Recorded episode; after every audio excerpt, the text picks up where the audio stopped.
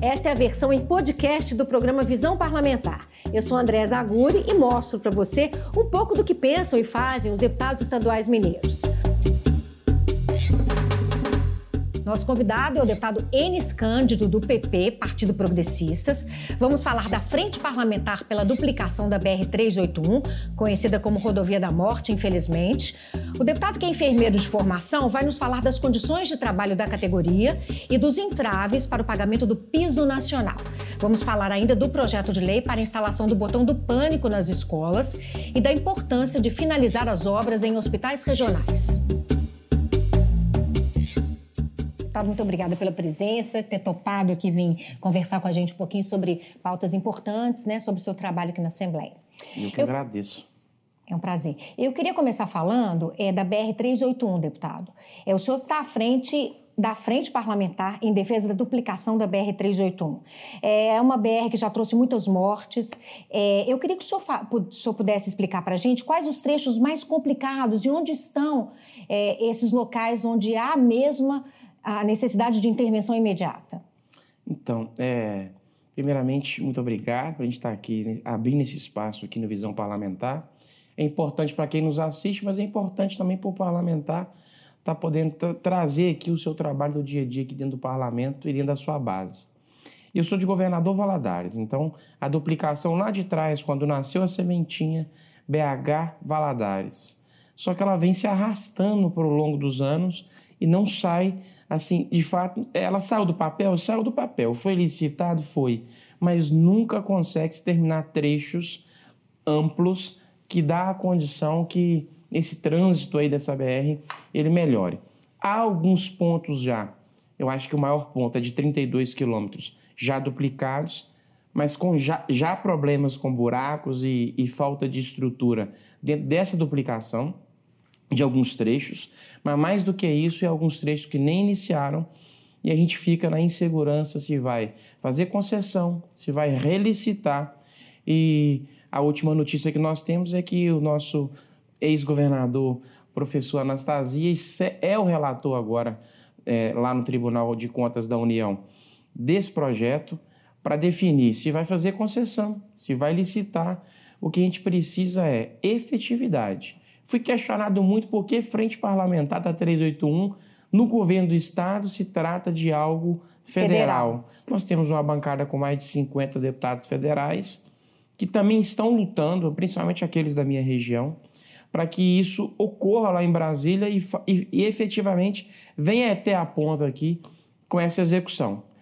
Quando eu pensei, vou criar a frente, é para dar mais força a, aos deputados da bancada mineira lá em Brasília, mas mais do que isso, é trazer a realidade da ponta, porque eu sou morador daquela região, afetado por, pela não duplicação e sabendo da realidade, principalmente do escoamento da produção, do que pode crescer o leste e o Vale do Aço e a falta da duplicação que traz.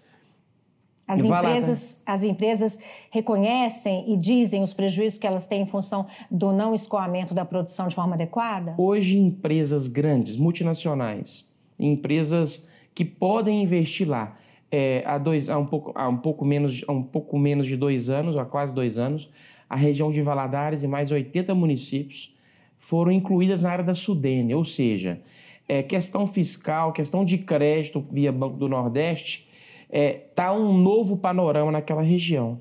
Mas o empresário fala: beleza, eu tenho uma condição de financiamento, de imposto, mas eu vou produzir lá naquela região e como que eu vou trazer e vou escoar a minha produção?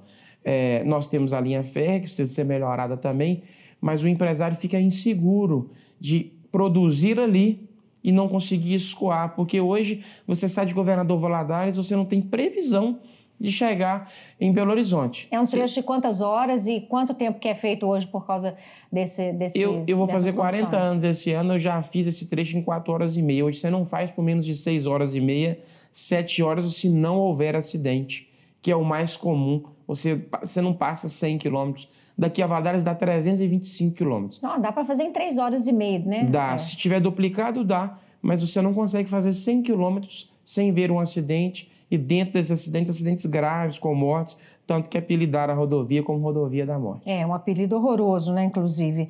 É, é, é uma, uma novela, né? Há eu muito... perdi meu pai na 381. Jura, é, meu pai morreu em 1985, não se falava nem ainda em duplicação, morreu em acidente de, de trânsito na BR-381. Então eu, eu tinha dois anos de idade, e, e, um acidente ali perto de Patinga. Ele saiu de Valadares Nossa, em direção. Então, é, eu tenho uma experiência dentro de casa. Nós não estamos falando aqui, na visão parlamentar, que uma duplicação resolve o problema de acidente, mas ela minimiza, ela diminui drasticamente o índice do acidente, mas mais do que isso, um setor produtivo podendo produzir e escoar sua produção, que é o mais importante. Aí isso gera emprego, isso gera uma cascata da produção e é bom para o Estado e bom para aquela região também. Tá, boa sorte, deputado, nessa sua batalha aí pela duplicação da 381. Eu queria que o senhor falasse um pouquinho sobre a questão dos hospitais regionais. O senhor tem uma bandeira que é a finalização de obras do Hospital Regional de Governador Valadares, que atende toda a região. É, em que pé que está é, a finalização das obras? O governador Zema já sinalizou que é possível finalizar, tem que comprar equipamento, em que pé que está isso? Então, é, é uma dinâmica e uma pergunta muito boa, porque é uma dinâmica complexa, é, de alta complexidade até.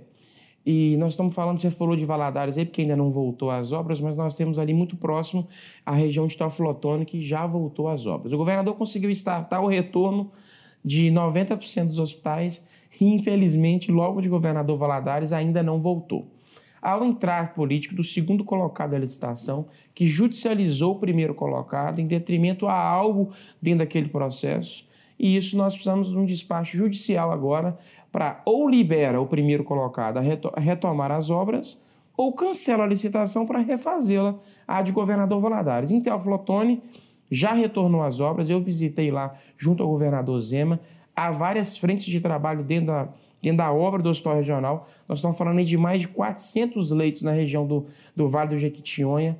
Esses pacientes hoje eles vêm até Governador Valadares. Os que não vêm para Belo Horizonte ainda, tem que pegar ainda BR-381 para fazer tratamento aqui. Isso, juntando os dois hospitais, nós vamos ter quase 700 leitos na, re... na rede hospitalar da região leste e Vale do Jequitinhonha. Você conseguir colocar 400 leitos dentro da região do Jequitinhonha, traz uma segurança para todo aquele entorno ali de Teoflotone, que é a sede da macro-região ali, para parar de esse paciente transfer ser transferido para outras regionais ou para o nível central, como você falou aqui em Belo Horizonte, e traz uma segurança do paciente chegar em menos tempo para um hospital que vai ter condição de ser atendido em pacientes mais graves. Valadares. Valadares hoje tem um hospital, ele é municipal, mas faz papel de regional, são 300 leitos, e o Hospital de Valadares vai ser um pouco mais de 200 leitos e eu creio que nos próximos meses aqui, bem breve, esse entrave jurídico ele vai ser superado e retoma as obras. O compromisso do governador conosco é que ele termina as obras dos hospitais regionais dentro desse segundo mandato, né, dessa reeleição dele.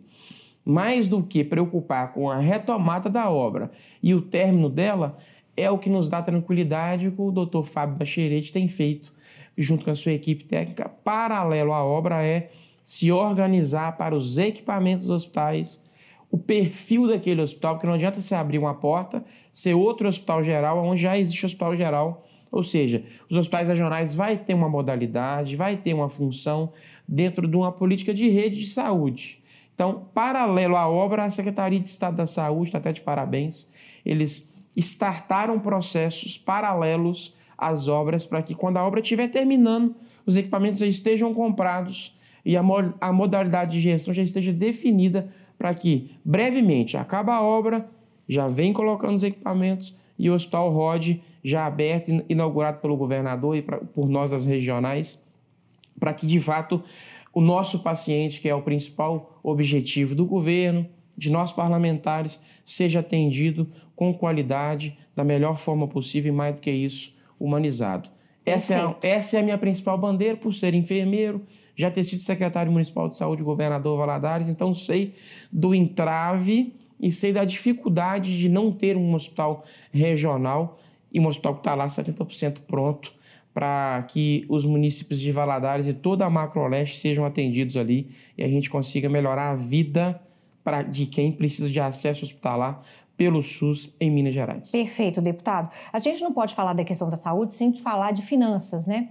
Foi sancionada uma lei aprovada pela Assembleia que prevê a transferência de recursos remanescentes do Estado para os municípios. E eu queria que o senhor explicasse, porque o senhor é coautor também é, desse trabalho, dessa lei, em que medida é, os municípios vão poder aproveitar é, esses recursos e em função da saúde também, aplicar esse dinheiro em saúde. Exatamente. Primeiro é parabenizar nosso presidente Tadeu Martins por ter capitaneado isso, trazido mais deputados para dentro do processo. E nós, deputados, principalmente naquela bancada da saúde, já entendíamos. As outros parlamentares que talvez não lidam tanto com a saúde no dia a dia entenderam o tamanho e a importância. Eu volto lá em 2019, quando fui secretário municipal de saúde, e me deparei por diversos convênios feitos entre a Secretaria Municipal de Valadares e a Secretaria Estadual. Os outros secretários anteriores, isso não é uma particularidade só de Valadares, é de, de todas as secretarias municipais de Minas Gerais, nós executamos os convênios enquanto secretários e sempre fica saldos remanescentes dentro dessas contas. Dinheirinho que fica sobrando um lá exemplo, que eu tenho um convênio de um milhão de reais, executei ele, sobrou 100 mil, 80 mil dentro dessa conta, que vai gerando um, um aumento ali na aplicação desse recurso que ficou ali na conta. Ou seja, então, há 3, 4, 5 anos atrás tinha 80 mil, hoje deve ter lá 120, 130 mil, devido aos juros que foram aumentando ali o recurso é, de capital dentro daquela conta. O que, que o secretário tinha que fazer hoje? Devolver para o cofre do Estado e prestar conta daquele convênio. O que, que esse projeto de lei complementar traz? A segurança e a liberalidade e a legalidade para esse secretário e esse prefeito agora definir, dentro daquele mesmo objeto, executar aquele resto de recurso que está lá e não devolver mais ao Estado para prestar conta. E dependendo da cidade, o recurso é significativo. Não, não é dependendo da cidade, não. É em todas as cidades. É lógico proporcional a per capita e a quantidade de população. O município que é maior vai ter mais recursos porque ele teve mais convênios celebrados dentro da Secretaria de Estado da Saúde. Mas o município menor também vão ter convênios que vai impactar. O que quer dizer isso? Vou dar um exemplo: Valadares e Ipatinga hoje, que são os municípios macros mais próximos de mim lá no leste e no Vale do Aço. Os dois eu deve, devem ter na ordem aí de 10 a 12 milhões, se somados todos. Aí, aí eu te falo, eu sou secretário, sancionaram a lei em Belo Horizonte ontem lá na MM, tratando de quê? De um assunto que agora eu posso usar o recurso. Se o convênio for de carro, eu posso comprar mais carro para ser usado no transporte de paciente, no paciente de hemodiálise. Se é de equipamento hospitalar, eu vou comprar mais equipamentos dentro daquela mesma modalidade. Ou seja, eu vou poder transpor o recurso ou transferi-lo de forma dentro da execução de serviços da saúde. Isso tem que ficar claro. Eu gravei um vídeo no dia da primeira votação em plenário, é, nas minhas redes, e expliquei. É necessário executar dentro da Secretaria de Saúde. Não pode, essa lei complementar ela não dá direito ao prefeito ou secretário transferir para uma outra pasta.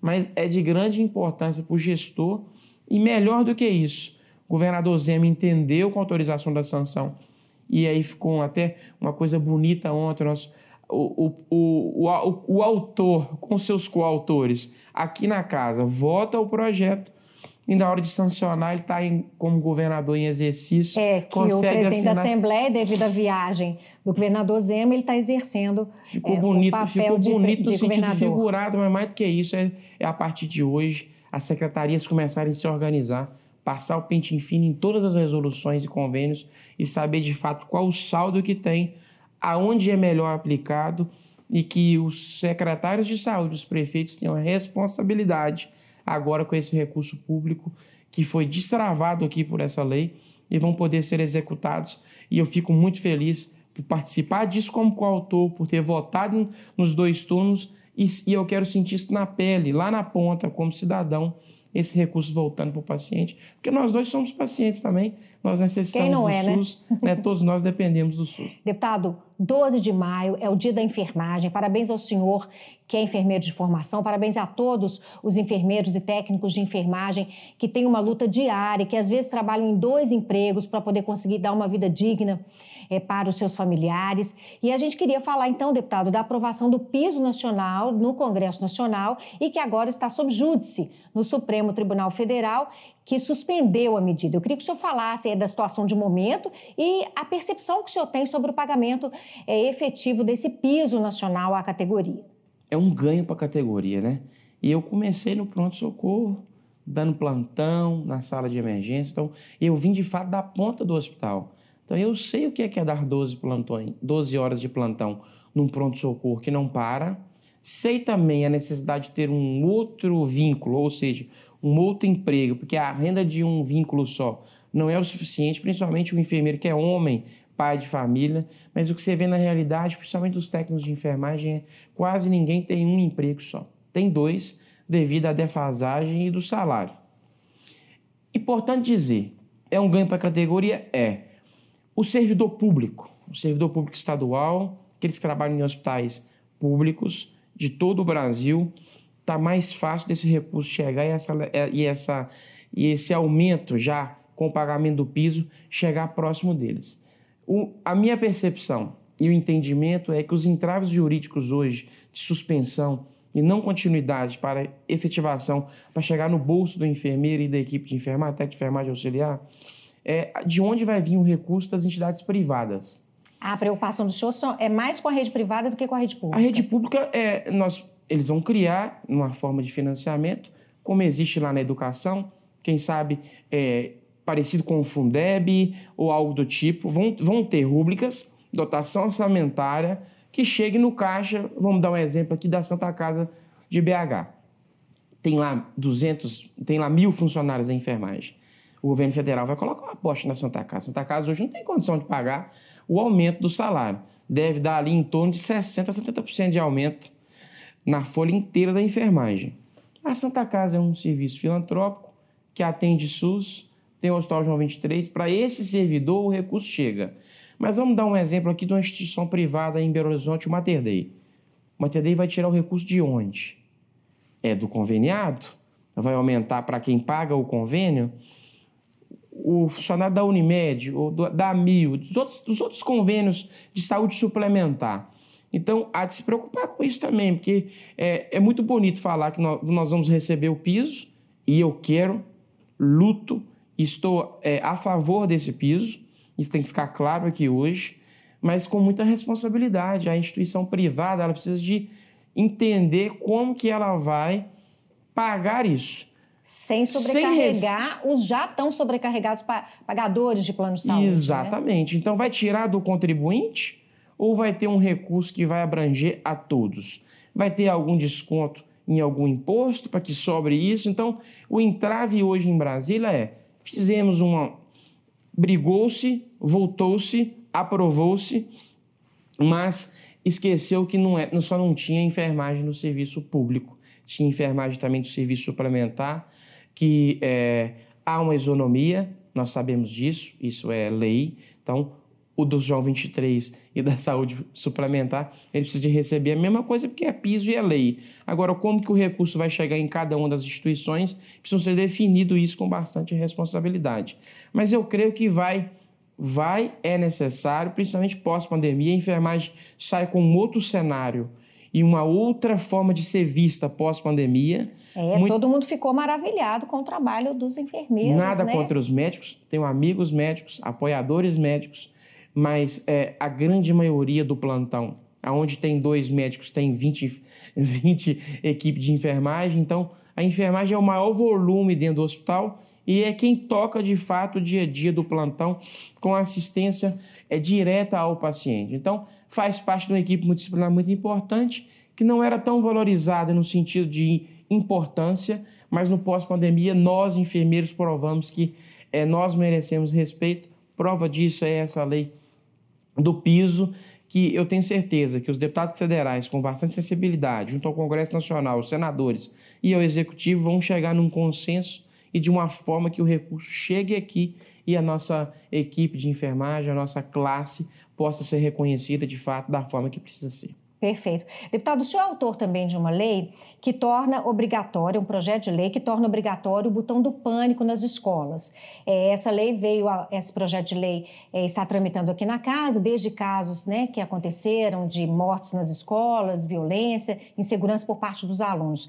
É, fala um pouquinho dessa proposta e também qual que é a chance dela ser aprovada. Isso, é, é, é uma, é uma proposta de não ter sirene, não ter alarme, e o invasor chegou na escola, como que eu estou dentro da escola, sou professor ou sou um aluno, consigo me comunicar fora da escola. Se eu fizer um alarme, o invasor vai, vai saber que eu estou alarmando, que vai chegar alguém para impedir a execução daquela coisa ruim que ele foi ali pretendendo fazer. O projeto de lei é estar em, em vários locais dentro da escola, instalar vários locais dentro da escola, botões que vão estar ligados as instituições de segurança pública aqui fora da escola. Ou seja, o botão vai comunicar é com o Corpo de Bombeiro, com a Polícia Civil, com o Copom da Polícia Militar. É, o tempo nesses casos é fundamental, fundamental. Né, para salvar então, se a gente consegue disparar o botão do pânico e a ronda ali perto daquela região é avisada pelo Copom, a gente consegue ter uma interferência é, imediata e o quanto antes daquela ação do invasor ali. Ou seja, a minha preocupação é como eu comunico aqui fora? Será que eu vou ter condição de pe... controle emocional de pegar o meu celular e ligar no 190 ou eu não vou conseguir ter? O meu celular está próximo de mim, então é dentro da escola mapear os melhores lugares, secretaria, sala dos professores, nomear duas, três salas mais importantes e mais estratégicas, e aí é definir dentro das escolas os melhores locais. Não adianta ter um só, porque se naquele local que está o botão não tiver ninguém, não adianta. Quem sabe lá na cozinha, onde sempre vai ter alguém, né? as cozinheiras, as, as cantineiras. Então é dividir isso dentro da escola para que nós comuniquemos aqui fora. É uma das ações, mas aí depois dessa ação de projeto de lei, é, nós estamos vendo outras ações feitas pela própria Polícia Militar, a própria Polícia Civil.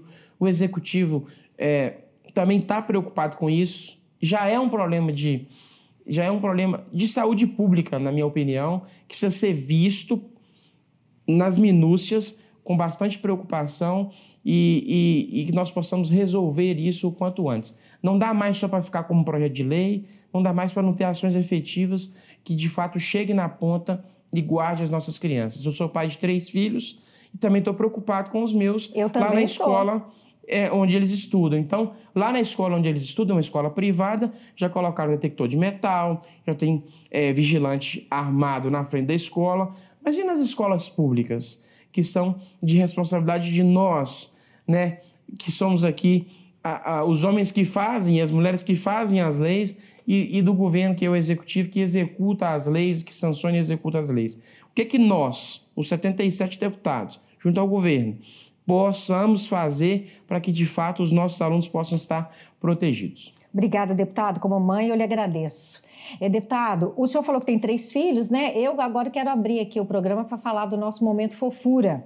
A gente tem umas imagens aqui é, que eu acho que você vai gostar de ver. É do seu pequenininho, o menor, o caçula? Esse é o caçula. Como que ele chama? João Cândido. João Cândido. O João Cândido veio passear e participar aqui do, do trabalho do pai dele, ó, veio conhecer todo mundo e de terninho. E, deputado, qual que é a importância, assim, qual que é a ideia do senhor de ter trazido ele aqui para ele também se familiarizar com a política? É preciso falar disso com as crianças também, né? Tanto a minha esposa quanto os três participaram muito da campanha. Então, ele me vê saindo de Valadares, às vezes sempre de terno para vir trabalhar. Ah, bonitinho Já esteve demais. alguns dias aqui, porque a gente mora lá em Valadares é, e eu fico aqui só os dias obrigatórios aqui na casa. E ele sempre falava, pai, eu quero trabalhar com o senhor um dia. Aí esse dia nós, nós tínhamos um compromisso em Belo Horizonte, falei, você vai hoje. Aí a minha esposa sigo, separou a roupa, ele falou, pai, mas eles não vão me deixar entrar lá se não for de terno, não.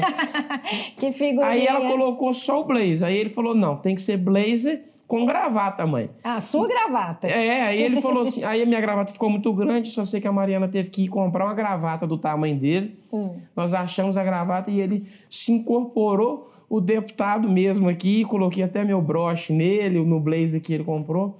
E aí o presidente foi muito cordial com ele, levei ele lá na sala da presidência, todos os é. colegas, e ele falou que quando crescer vai querer me substituir. Ó, então, já pensou? Vamos, É. vamos, vamos, tá- vamos ver o que, que Deus quer pra gente aí daqui. Uai, tem muitos. O próprio presidente Tadeu é filho de um ex-parlamentar. Tem muitos aqui na casa que são, né? Isso. É uma coisa muito É, ele interessante. está com cinco anos, ainda tem uma história longa para ver Tem. o trabalho do pai ainda. Se, se porventura lá na frente Deus permitir isso, quem sabe eu vou ficar muito satisfeito. Se Deus quiser. Deputado, muito obrigada, Muito então, por ter obrigado. participado aqui do programa, compartilhado a sua experiência, né, as suas vontades, né, as suas prioridades aqui no parlamento. E Obrigada. eu que agradeço a todos vocês que nos ouviram, nos assistiram também. Obrigada. Eu conversei então com o deputado Enes Cândido do PP. Nós falamos sobre a frente parlamentar pela duplicação da BR-381, infelizmente conhecida como Rodovia da Morte. O deputado, que é enfermeiro de formação, falou para a gente das condições de trabalho da categoria e dos entraves para o pagamento do piso nacional. Falamos ainda do projeto de lei para a instalação do botão do pânico das escolas e da importância de finalizar as obras dos hospitais regionais. O Visão Parlamentar fica por aqui. Muito obrigada pela sua audiência. Nos assiste nas redes também. É só entrar na página da Assembleia na internet. Até a próxima. O Visão Parlamentar é uma realização da TV Assembleia de Minas Gerais. A apresentação é minha, Andréa Zaguri, a produção da Daniele Langsdorff, a direção da Raquel Barreto e os trabalhos técnicos de Jean Miranda. Você pode seguir o Visão Parlamentar nos principais tocadores de podcast. Assim você não perde nenhuma edição do programa.